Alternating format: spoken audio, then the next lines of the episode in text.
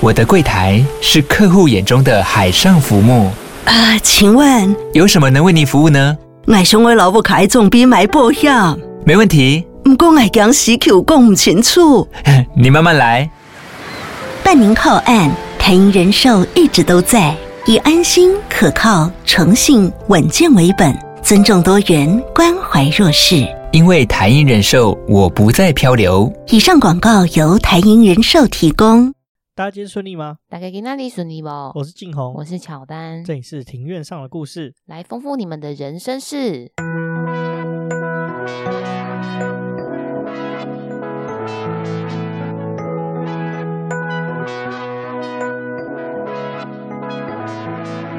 我们透过历史、书籍、电影、风土，带你进入那些看似很远却其实离我们很近的事。在这里扩散你我的小宇宙，还有那些故事所延伸出的观点。本节目透过 First Story Studio 上传，Google 搜寻 First Story 了解更多。好，我们今天录音的时间是九月二十五号的下午一点。今天是慵懒的假日，星期天。我们昨天去吃了一间很神奇的料理啊！对，我们昨天去吃的那一家餐厅，它叫做西藏厨房。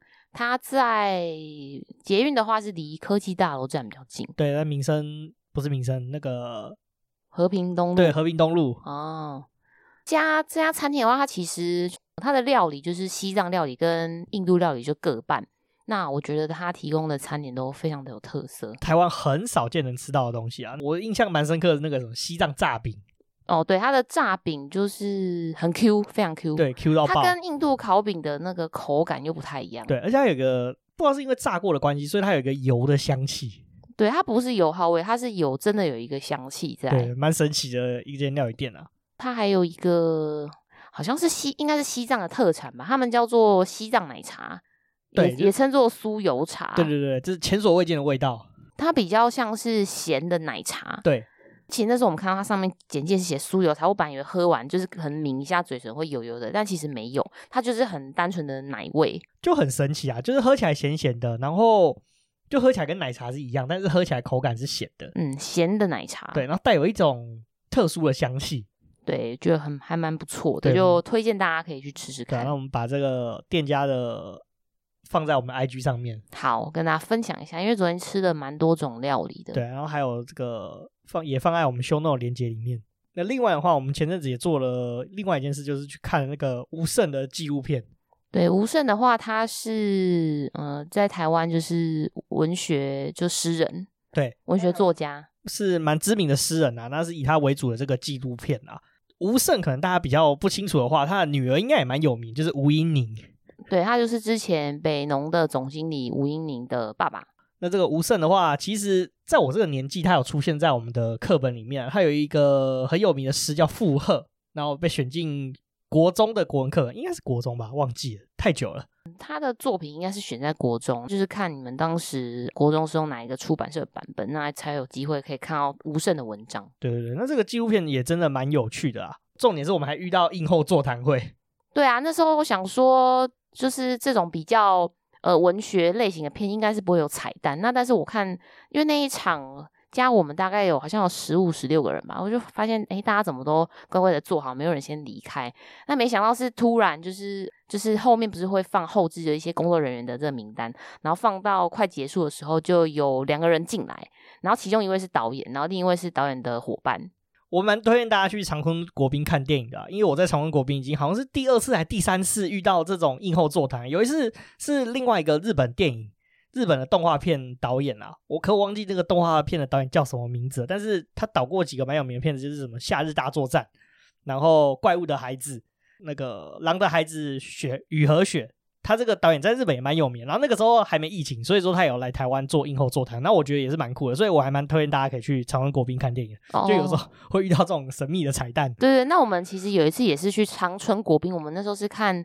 那个同学麦纳斯哦，对对对对，就是我，就是那个其实不是映后座谈，但那个是我们在呃准备进场看电影之前，那就是演员就是刚好来宣传，然后那时候我们就有跟演员拍照。对对对对，那时候你还把其中一个演员认成导演，你还你还就是跟就是我们跟他拍完照之后，然后静红就好像就是很兴奋的握着那演员的手，就说我很喜欢你导的作品。我真的觉得超尴尬的。啊然后其实当下那个演员也也很 nice，他也没有说什么哦，谢谢谢谢谢谢你喜欢这部电影这样。这是我的错，my fault，因为我脸盲的问题。哦，确实那位演员跟导演长得有一点点像啊，但是但你把他认错真的是很糗。没关系啊，反正我从以前就是脸盲到现在了，就我已习惯 了。啊，好了，那我们也要进入我们今天的正题了啦。在进入今天正题的之前，不晓得听众有没有听我们前面的集数啊？你记得我们在这个 EP 六十四，就是姓氏这一集的时候，你不是有说要做原住民相关的集数吗？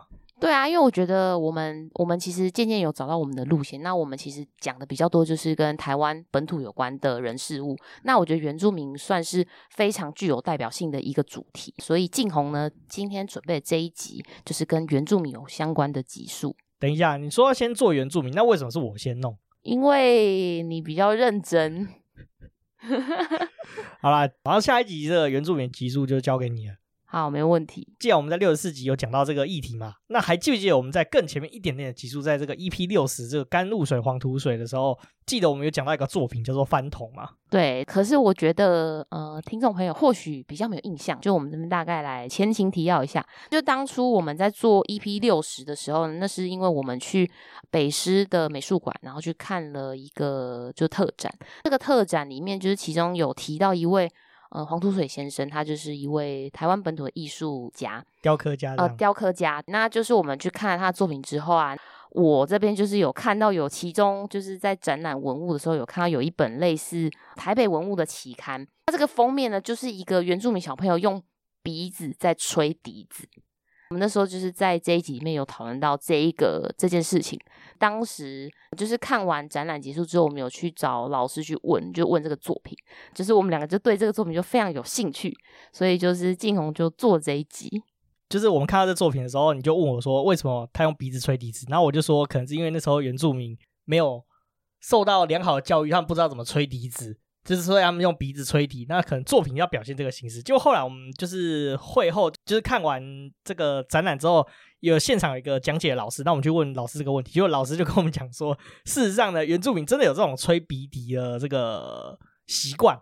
对，就是这一张照片，原住民小朋友用鼻子吹笛子，就是确实是有这样子的一个演奏方式跟这样子的一个乐器乐器。对。对所以其实是我们两个前面自己在那边瞎猜。那讲到这个翻桶呢，还是稍微简介一下这个翻桶的作品啊，毕竟它这是这一集的起点嘛，不介绍它好像有点说不过去啊。那这个翻桶又名这个三筒吹笛啦，它也是我们在 EP 六十的黄土水先生这一集节目中有提到的作品啊，那同时他也是黄土水先生第一次入选日本地展的一个作品啊。哦，对，因为当时的时空背景就是台湾还是在日本的殖民之下。对对对对对，那是石膏作品，现今已经遗失了，不知道这个作品在哪里啊。所以说，其实这个作品的叙述在现代其实并没有非常多的相关的一些资料啦。当时黄土水会用这个原住民当做创作主题，是因为想要代表台湾啦。但实际上呢，其实那个年代的台湾人对这个。日本人算是又爱又恨啊，想要在殖民的体系之下获得日本人的认可，但实际上其实对日本人是有一些不满的情绪啦。不过，接着这不是这一集的重点啦。关于黄土水啊，或者是翻桶啊，甚至说甘露水的介绍的话，我希望你们可以移驾到 EP 六十来听听这一集，这集也很有趣哦。对啊，对啊，就是大家可以听完这一集，然后再回去听 EP 六十，就是也都可以衔接得上。讲到黄土水的甘露水啊，有一个东西要补充啦，前面没有补充到，就是我。前两天滑 IG 的时候，发现一件事情，就是黄土水的甘露水其实已经被台中的国立台湾美术馆典藏在这个他们的馆藏之中了。哦，所以以后这一个作品就会变成是一个常驻的展览吗？据说好像是啊，那好像国美馆这边有在规划说十月就要展出了。哇，那很棒哎！啊、本来以为这个作品可能之后就会再被收起来。对对对，因为我们那时候节目上也有提到这件事情，就是有可能这次展览完之后，它就被放在仓库里面，因为暂时也不知道要怎么处理这件事情。嗯，还好它有它的舞台。我们再回到今天的主题啊，我们扯了那么多啊，就是翻桶在吹这个鼻笛嘛，那我们就好奇说，既然真的有鼻笛这个乐器，到底是个哪一组的原住民是有这个吹鼻笛的传统呢？后来找来找去，找来找去，其实查到最多资料是排湾族啦。哦，就是台湾族吹鼻笛的人口是比较多的吗？应该说，台湾原住民之中只有少数几个族有吹鼻笛，就是还有这个鼻笛这个乐器啊。但是台湾族的资料是最完整，而且吹的人确实也是最多的。哦，那来简介一下排湾族对排湾族有什么印象吗？对排湾族印象就是我很喜欢的一位运动员杨永伟，他是排湾族。好啊，这好像你是杨永伟脑粉嘛？你脑粉到就是把那个手机哦，对啊，我以为真的手机的桌布是杨永伟，因为我真的觉得他长得非常的帅。OK 啊，那你才知道有排湾组有哪些其他的名人吗？还有阿宝，对，阿宝也是台湾组，然后戴爱玲也是台湾族，真的哦。对，我我超喜欢听他的歌，就是去 KTV 我都会点他的歌，但是都唱不上去。对，唱不上去，那个空港真的是有够高的。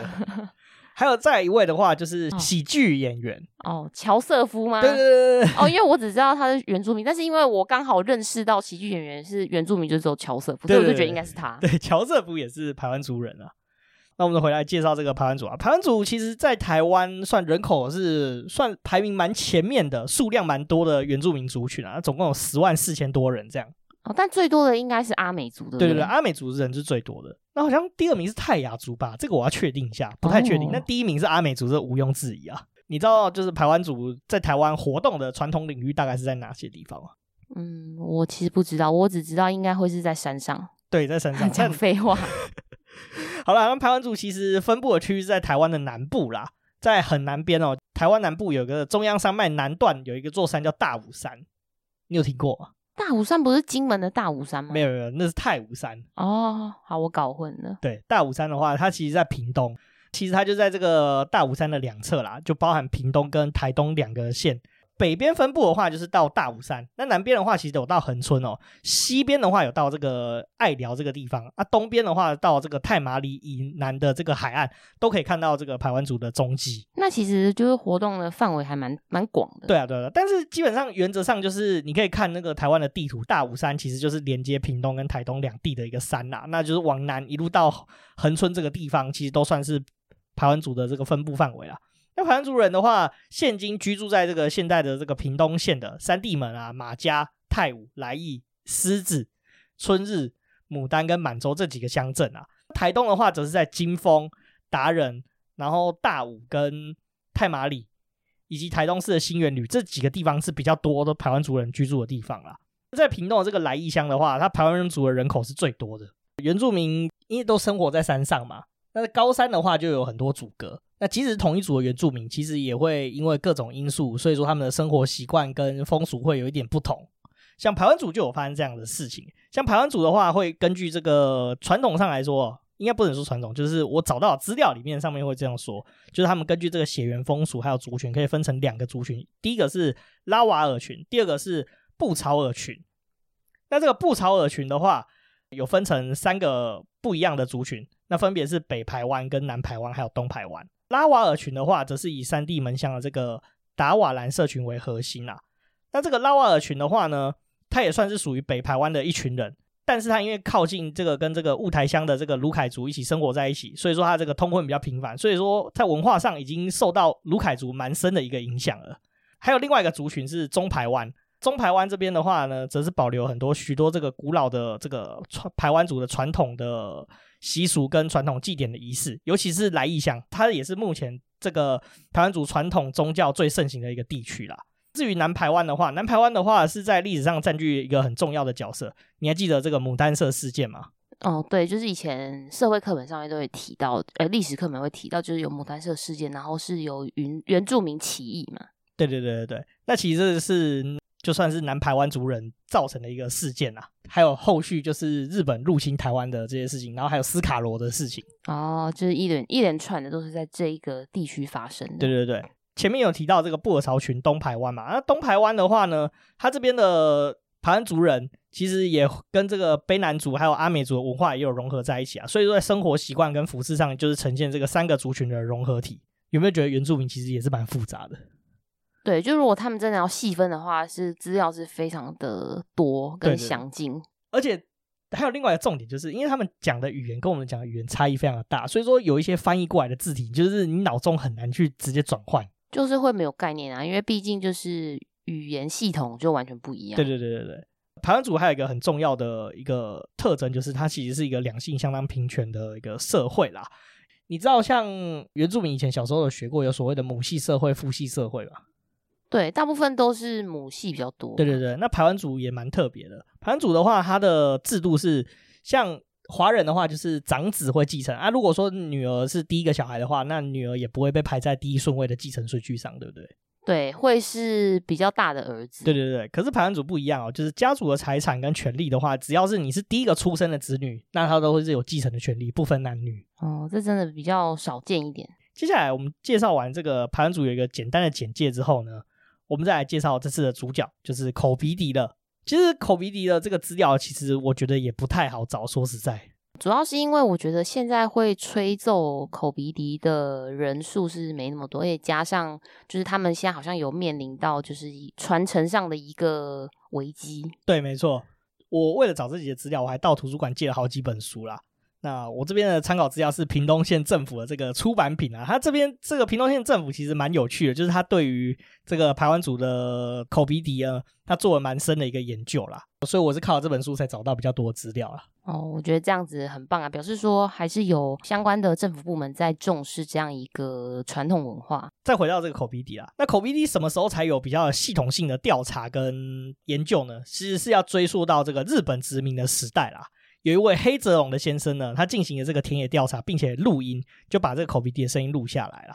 这中间就一路有一个很大的断层，一直要到了这个战后，就是一九四五年以后，甚至要到了这个九零年代，就一九九零年代，有胡台立教授做了一个比较大规模的研究，才对这个口鼻笛有比较深的研究啊。但是时间过了那么久了。将日本殖民时代，然后到战后，其实很长一段时间是比较没有人在吹口鼻笛，然后也有做，就是日本那时候其实有做一些禁止啊等等的动作，所以其实到九零年代的时候，会吹口鼻笛的这个人其实已经很少很少了。嗯，那真的是有点可惜，因为就是有一段时间是失传的状态。对啊，对啊，对啊。那因为这个鼻笛在这个排湾族的这个历史上已经算是有很大的一个断层，所以其实资料收集其实相当困难了。光是在日本殖民时代的研究的时候，就已经不多人会吹奏。那为什么会造成这个原因？是因为说口鼻笛其实它并不是一个每个人都可以吹奏的一个乐器。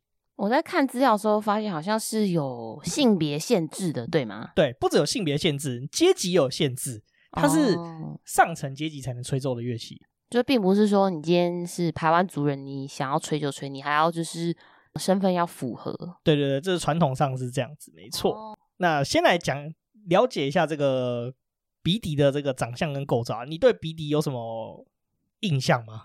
嗯，我觉得我的印象就是那时候在展览上面看到的那张照片，就是小朋友就直接把笛子就是插在鼻孔上，然后好像开始用鼻孔吐气在吹吧。对对对对，我们看到的就是黄土水先生作品上的这个鼻笛的样子啊。那听众朋友如果没有看过这张照片的话，我们这边形容一下，它其实是由两根管子组成的一个乐器啊。你就把它想象成西方的长笛的概念，就是两只粘在一起的长笛，然后可以一起吹奏。对，对，对，然后是用鼻子吹，不是用嘴巴，是用鼻子吹。嗯，用鼻子。大概有一个想象的概念啊。那回到这边，这个鼻笛的长相，大概有一个想象的概念嘛。这个口鼻笛其实是排湾族最具象征的这个传统乐器啊。那据说它为什么会出现呢？是因为为了要模仿这个百步蛇的声音。对排湾族来说，百步蛇是一个很重要的象征啊。它的材料的话是由两根的这个竹笛所组成，就是竹子制成的笛子啊。那它的长度大概是有五十到七十公分不等，就是看每个人制作的情况。因为大家都知道，原住民的乐器通常都不会有一个标准的尺寸啊，所以说有长有短，根据你的这个人的身高啊，觉得说按起来比较舒服。哦，就是原住民的乐器基本上就是刻字化。对对对，就是刻字化了，所以就是没有一个传统的规格，就不会像我们现在以前的小时候在吹直笛，就是。几个孔啊，直笛多长啊，这个都是有固定的形式的。哦，也是。刚刚有提到有两根笛子，就两根竹笛所组成的嘛。那其中一根的话呢，是有打孔的，可以形成乐，就是旋律的，就像我们以前吹直笛一样，就是按不同的孔就会有不同的音高。那另外一根的话，则是没有孔的，就是它只能吹出一个音调，用来协助伴奏。那全世界的话，基本上就是很少有这种相似的乐器。哦，很少有这种就是。可以吹奏的时候，同时有主旋律，然后跟伴奏的功能集集于一身的乐器。对对对对对对对啊！另外的话，最原始的这个鼻笛呢，它的这个吹口的地方呢，大家都想了，它靠在鼻子上要怎么吹嘛？因为如果是用嘴巴的话，它应该会有一个吹嘴，对不对？对，鼻底的话比较不一样，它就只有在这个最上方打一个洞哦，就是让那个鼻孔的吐气可以直直送，对，直送这个洞。但是实在是因为就是吹奏真的很困难，就很容易头晕、缺氧。哦，对，因为你在想你要一直吐气，就我们呼吸的时候不是吸吐吸吐，但你的状态是只有一直吐一直吐。对对对，所以是真的会有点是是脑充血吧，头晕的感觉。对对对，而且大家也想嘛，就是鼻子靠在那个洞上面，那那个洞如果比较小的话，你要用很大的力气去吹动这个乐器，其实是相当需要很大的肺活量。嗯，其实你现在在说这个啊，我有一个画面，那就是吹奏的人他要记得要把鼻孔清干净。不然有时候太大力的时候，就有东西跑出来，这鼻屎会把洞给堵住。对，我觉得是有可能的。好了，那回到这个故事啊，就是这个吹孔的部分。刚刚有提到啊，以前是只有打洞嘛，啊容易头晕，所以说现在的吹口呢，就是改成用这个软木塞的材质，并且打洞，然后那个洞也不一定是打在正中央，它是打在比较边边的地方，所以吹起来就比较容易了。哦，也是啊，它比较容易就接收到这个气，然后发出声音。对对对。那这个鼻笛的制成，刚有提到嘛，它是由这个竹笛这样所制成的，就是用竹子做的。那它要制作这个鼻笛的竹子也是很特殊哦，不是随便一般的这种竹子都可以做，它是要用这一种台湾特有种的竹子，叫做火广竹去制作的。那为什么选它呢？是因为它的材料很这个挺直啊，以前就很常被拿来做成这个口笛啊、鼻笛的材料啦。而且最好的火广竹的采制时间是在秋冬采的。因为那时候秋冬的时候呢，在南部是比较干的哦，所以这个竹子就是比较比较容易干，然后可以赶快就做成乐器乐器。对对对，那拆下来之后呢，还要在这个太阳下阴干一个月。刚刚你有提到说，为什么排湾族就是会吹奏口鼻笛的人是比较少的？因为根据排湾族的传统，其实鼻笛是只有贵族跟男性才可以学习使用的。哦，所以女性贵族就不能吹，要男性贵族，而且。只有贵族才可以在这个口鼻上面雕刻图案哦。那最常见的这个鼻笛上的装饰的话，就是百步蛇的图案的装饰。而且，你以为只有贵族可以吹而已吗？那连碰的话，一般人也不能碰，只有贵族可以碰。哦，就是这个乐器是非常的神圣的啊。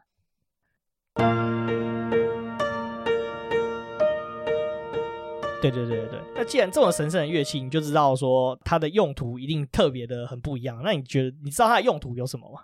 我觉得我猜啊，可能是类似那种呃，每一年的那种祭典，就是那种祭典上面会就是表演，感谢天，感谢之赐予我们这个丰盛的丰收。你说有点像是丰年祭在用的哦？对，有点像是啊。严格说起来，特殊的祭典上这点是对的，但是丰年祭上好像没有听说会用啦。那这边来叙述一下这个口鼻笛几个主要的用途啊。第一个用途的话，是男生在追女生的时候可以用。要追他，然后他就是要吹这个口鼻笛嘛。对对对对，这蛮特别，对不对？有一点。对，那其实那个时候呢，这个其实是我找到史料之中是那个时候贵族要追女生的时候可以吹口鼻笛，而且尤其的时候他会就是结伴，接着他就是跟他兄弟一起，然后从他家吹口鼻笛，然后一路吹到女方的这个屋外去传情。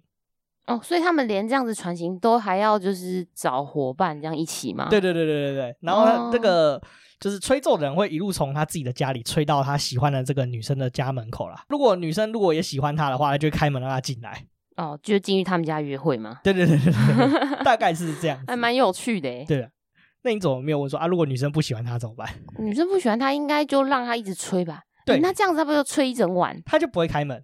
哦，就是吹吹吹，对对对。那如果遇到会情绪勒索，不是真的是吹一整晚？应该不会吧？应该看到啊，这个没戏了，就回家了吧？哦，就一路吹回。所以他返返程的时候，他也会边吹吗？对，还是可能就不会？返程的时候不会吹了啊，因为确定没戏了。那刚刚除了追女生的话，还有另外一个用途的话，是用在婚礼上面了。那婚礼的话，就是通常是在这个男方迎娶还没到女方这边的时候呢。就会吹这个口鼻笛，用来安抚这个女方嫁女儿的心情去使用的，这个蛮有趣的，跟华人的传统有点像，就是嫁女儿大家都是有点伤心的事情。哦，所以吹这个鼻笛就是要安慰说啊，就是呃女儿嫁来我们家，或者我们会照顾她，会让她过得很好啊，所以要吹这个让他们听。不是，是女方的人会吹这个口鼻笛。哦，我以为是男方要派人，就是在女方家吹给他们听。没有，是女方这边会吹，那、哦、去安抚这个女方嫁女儿的时候那种哀伤的感觉。因为嫁女儿大家都有点觉得难过啦，虽然说是到男方家里可能会过上好日子，可是实际上家里就是哎女儿嫁过去就是有一点感伤这样。哦，对啊，而且这个也不是每一场婚礼都有，是因为说这个吹奏者他刚好是贵族，然后他的朋友或者是他朋友的女儿要出嫁，或者是这个贵族的亲戚要出嫁，才会有这种口鼻笛的服务。所以并不是每一场嫁娶的仪式都会有听到口鼻笛，对，口鼻笛的吹奏。对对对，就是你要女方要是有一定看长的人，才是有获得这样的资格。哦，好，那这个也是有一定的门槛。另外一个情况也很常见啊，就是葬礼上其实也蛮常见的。那用这个口鼻笛的声音表达对这个亡者的思念跟哀伤啊，鼻笛的声音在台湾族文化里面可以代表哭声的意思啊。不过也不是所有的葬礼都可以看到口鼻笛哦。过去是只有头目跟贵族过世的时候才会使用口鼻笛的吹奏。那目的的话是要抚慰这个头目的家人，那不要在这个悲伤、伤心、难过这样。哦，所以现在就是都可以使用的意思吗？对，这是现在，但是以前的话是只有就是头目跟贵族过世的时候才可以用口鼻滴。哦，了解。另外的话呢，如果你是贵族的身份，其实你平常也是可以吹啦，就是自己私底下吹是没有什么问题的。所以说，像是贵族他们自己如果有聚会啊，或者是只要是思念某个人或排解忧闷的时候，其实也会吹奏这个鼻笛啦。因为其实鼻笛，你有没有发现，主要一路听下来的这几个用途，要么丧礼，要么就婚礼，就是有人要嫁出去，就是有点代表是想念的意思。然后或者是说，哎，你是要追一个女生，就是代表说你想这个女生，所以才吹这个笛子。所以鼻笛在这个文化上的话，在排湾族的文化上的话，其实有代表很大量的这个想念的意思。哦，也就是说，它通常不会是在很就是开心啊、很庆祝的场合上面吹嘛。对啊，对啊，对啊。所以说鼻笛的使用，大多都是比较没有那么开心的场合啦。那听起来就只有追女生的时候是比较开心对啊，对啊。其他好像就是都比较。感伤一点，对，比较感伤一点的，而且几乎都是有一种代表哭声的概念在，它就有点替代哭声的存在。鼻笛的声音代表哭声，其实这蛮有、蛮有，对，蛮有意境的。我们刚刚有提到啊，就是现在会吹鼻笛的人其实真的很少了，对不对？对啊，其实，在网络上找资料也发现，就是很少少数人会吹。对啊，对啊，九零年代那时候有大规模调查，有大概二三十个人会吹鼻笛。但是到了现在，因为其实受到了很多的，就是时间的推移啊，就是有很多的老人其实已经凋零了，所以其实鼻笛的文化传承其实是相当的一个辛苦啦。那目前的话，我们来介绍三位台湾国宝级的这个鼻笛演奏家。首先第一位的话是谢水能，那是出生在这个屏东太武乡的平和村啊，其实他这个自身都必致力在推广这个鼻笛的音乐的推广。这个传奇啊，甚至他曾经受邀到台湾各地，甚至到了欧洲去演出这个鼻笛的吹奏。那同时，他也在这个台湾族人数较多的这个各国小去指导鼻笛啊。同时间呢，他也名列在这个国立传统艺术中心，就是宜兰的那个传艺中心。哦，他就是有就是列在这个传艺中心的现存鼻笛人才的名录，那也同时在二零一一年获选为文建会指定重要传统艺术排湾族双管鼻笛保存者，也就是我们所谓的人间国宝。对对对，那这个文建会的话，就现在就已经变成文化部了。哦，对，现在是文化部。那这个谢水能的话，他是怎么学习这个吹奏鼻笛呢？他其实是从他岳父这边学到怎么吹奏这个鼻笛的技巧啦。不过他以前就是只有自己吹啦，直到民国九十年之后，他觉得说他自己比较有信心的吹的比较好的时候，他才开始在教会开始演奏这个鼻笛这样。哦，那那也是蛮蛮低调的，对，就想说哎、欸，等等我练成之后再再教大家。所以这也是为什么就是鼻笛的这个传承会比较有障碍的原因，就是因为说其实过去本来。这个传承也不是很有系统性的传承，加上说会吹的人又少，那这样吹的人可能自己也没有特别有信心，就是说，哎，可以在众人面前展示这样的技艺。所以接下来的话是还有另外的两位也是鼻笛的吹奏家。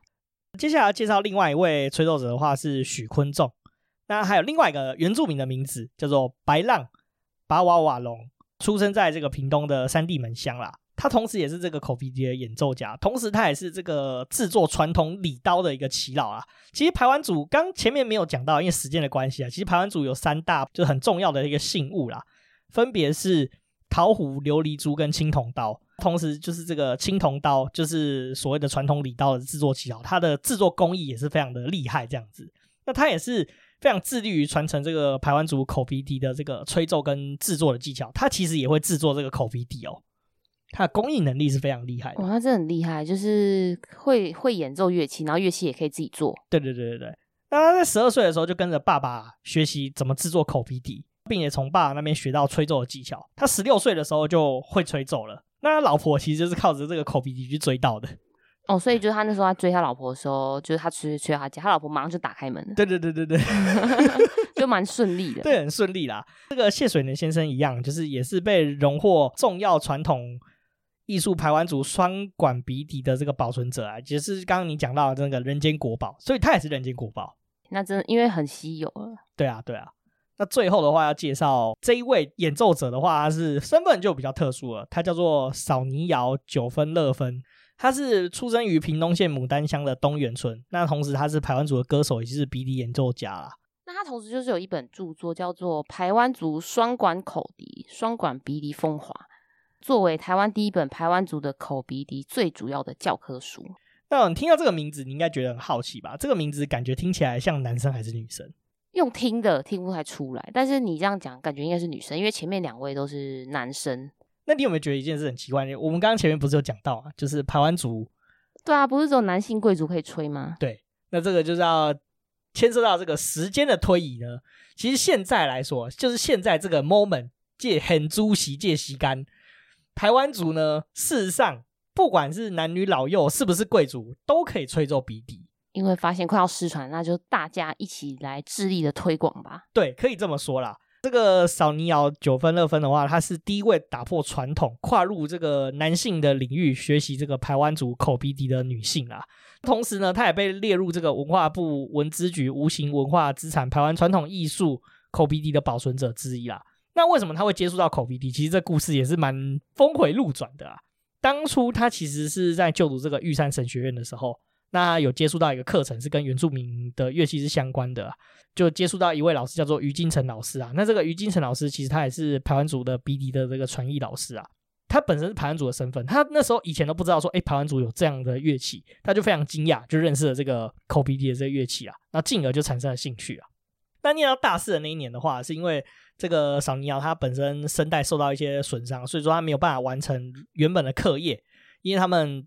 那时候就读的这个学院的课业是有跟音乐相关的，所以他必须要发表这些相关音乐作品，要唱歌。他那时候就没办法唱歌，所以就被迫要延毕一年了。虽然他那个时候就刚好就对这个鼻笛也产生很多的兴趣，所以他就开始投入这个田野调查，并且研究鼻笛啦。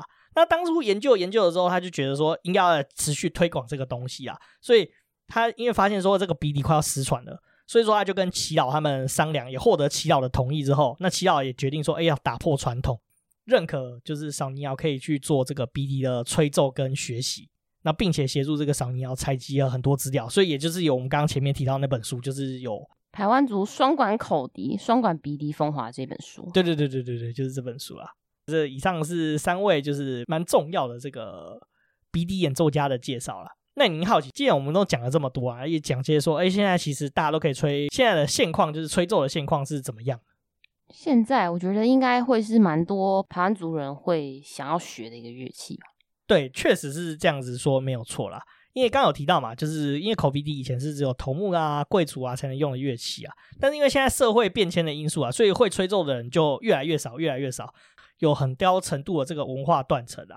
就是解严之后嘛，然后再加上就两千年以后，这近二十年来就是受到政府很重大的重视啊，所以开始进行这个保存跟推广的这个工作啦。像传艺中心啊，其实就有邀请耆老这边去做口述历史啊，那找教授做研究。就我们刚刚听到那个九零年代那个胡台丽教授做的研究，在这个排湾族人社群中，以排湾族人为主的这个主要学校之中呢，也结合很多这个社区的资源去融入这个教学，就是融入地方特色啊。我们以前小学的时候不是有那种台语课吗？哦，对，所以他们现在要做的是就是融入就是基础教育，就让。小朋友从小就接触到这样子的文化，对对对对，然后让他们可以把这个文化在心中扎根。对对对对对，就是或许他不是很厉害的吹奏者，但是小时候有知道说有这样的乐器，然后他也会吹，大概是这样子的概念啊，所以就开始在社区啊、学校里面推广啊。然后在这个部落中，这个耆老，那还有学校，还有教会，因为大家都知道原住民其实蛮多都是信奉天主教跟基督教的。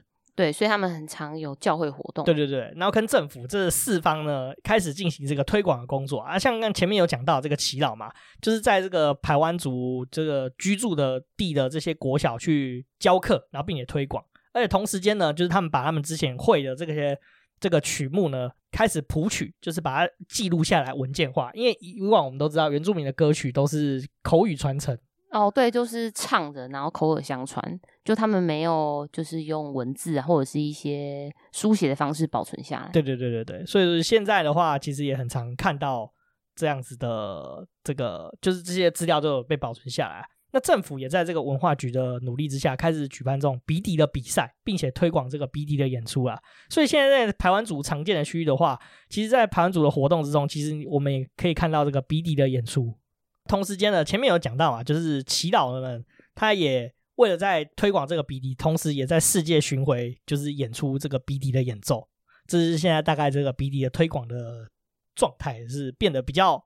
OK 一些，就是不会像之前就是面临就是失传的危机，现在是吹奏的人开始慢慢变多了，就是越来越多人知道有这样子的一个很特别的乐器。对对对对对啊，那我们也觉得很特别啊。那你听完这个这些事情，你有什么想法啊？这样子一个很很有代表性的乐器，就是我觉得不应该失传。那好在就是现在政府单位或者是民间或者是。嗯，他们的教会也有认真的在推广这样一个乐器，那就是让他们面临失传的危机越来越小，越来越小，这非常的好，真的是这样子啊。然后，而且因为我找这里资料之后，我发现排湾族有很多东西没有提到，像我们刚刚有提到这个排湾族三宝，我觉得很有意思啊。然后还有另外排湾族有一个很特殊的祭典，叫做五年祭，你记不记得斯卡罗里面有提到？哦，有，他们那时候特别提到，但是好像没有针对这个活动有演出。对对对对，就是这个戏剧是没有演到这一部分，但是确实是有一直提到五年祭。对对对对，我觉得这个五年祭也是很值得给他一个特殊的机会来聊聊这个五年祭的东西。好，我觉得我们之后可以再做一集关于五年祭。对，因为五年祭真的蛮有趣的，而且因为它就是五年祭，就是顾名思义就是五年办一次啊。其实我记得好像最近的话是二零二三年会办一次五年祭，就顺便去去，我们就顺便去一趟屏东玩耍好了。好啊，我们可以去看看，对对，去走走，然后。定定看一间就是全南台南台湾最难订的餐厅，就是阿卡美。哦，它好像真的蛮蛮热门的耶。对啊，我已经连续订了三个月都没有订到了。哦，都已经设好提醒了。对，我非常的不爽。他只要一点开，然后就就就被抢光了。我到现在是没有想，不知道到底要怎么定到了。如果说有什么地方贤达知道要怎么。就是定这个阿卡美的技技巧的话，那就就是再分享给我们，或者是说你愿意割爱或帮我们定的话，我们会十分感谢你，我们献上我们的膝盖。好啦，那这个老实讲，其实做这集其实也算是对自己的文化做一个比较深的了解啦。因为真的以前真的不知道口鼻笛这个东西，以前小学校没有教，然后我们居然还做一件很智障的事情，就是说。以前原住民不懂事，然后就用鼻子吹笛子，什么无法教化，我们才是无法教化人类吧？对，就我们自己在那边瞎猜。哦，还有还有一 part，那时候就是我我跟静友在讨论这一张照片的时候，还在说哦，可能就是黄土水先生他为了要就是选出要代表台湾的一个作品，然后再加上要跟日本人抗议，所以故意选了一比较冲击性的照片，就是用鼻子吹笛子。对啊，就没想到真的是有这样子的文化，是我们比较无知。对，是我们才是无知啊。那做完这一集的话，我们也觉得说，嗯，其实会造成这样的结果有很多的原因啦。一方面是真的口鼻笛在台湾真的不像其他原住民记忆，比如说我们想到阿美族就有这个丰年祭，嗯，对对，就是全台湾的人都知道，然后就是咿呀哇呀，基本上大家都哼个两三句这样。但这个口鼻笛的这个记忆的话，其实从它原本专属于贵族的乐器嘛。相对来说比较小众，推广确实是比较不容易啊。那我们也看到这二十年来，其实台湾组也很努力在推广这些东西啊。那我们也其实也很高兴，就是希望说大家可以多多了解这些东西，不要像我们一样就犯傻了，就是冒犯到人家了。对啊，我们真的是先为我们的无知跟呃台湾组的同胞说声抱歉。对对对对，不只要跟台湾组，是跟我们这种无知的大脑说声抱歉。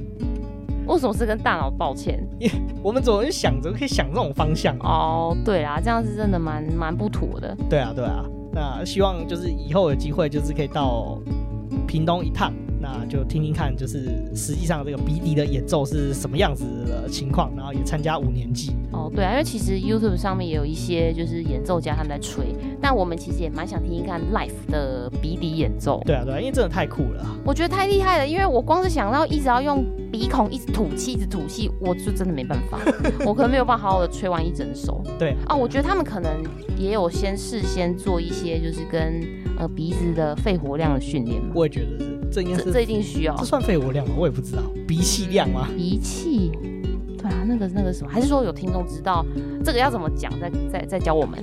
对，因为我们不知道，我我就只能代称它应该是肺活量之类的。我们就只能自由发挥了。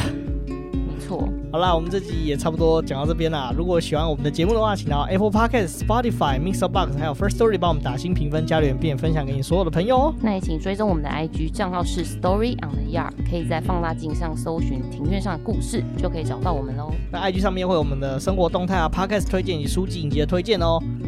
那不管你在什么管道留言给我们，我们都会在节目上面回复。那我们就下次见，拜拜。拜拜。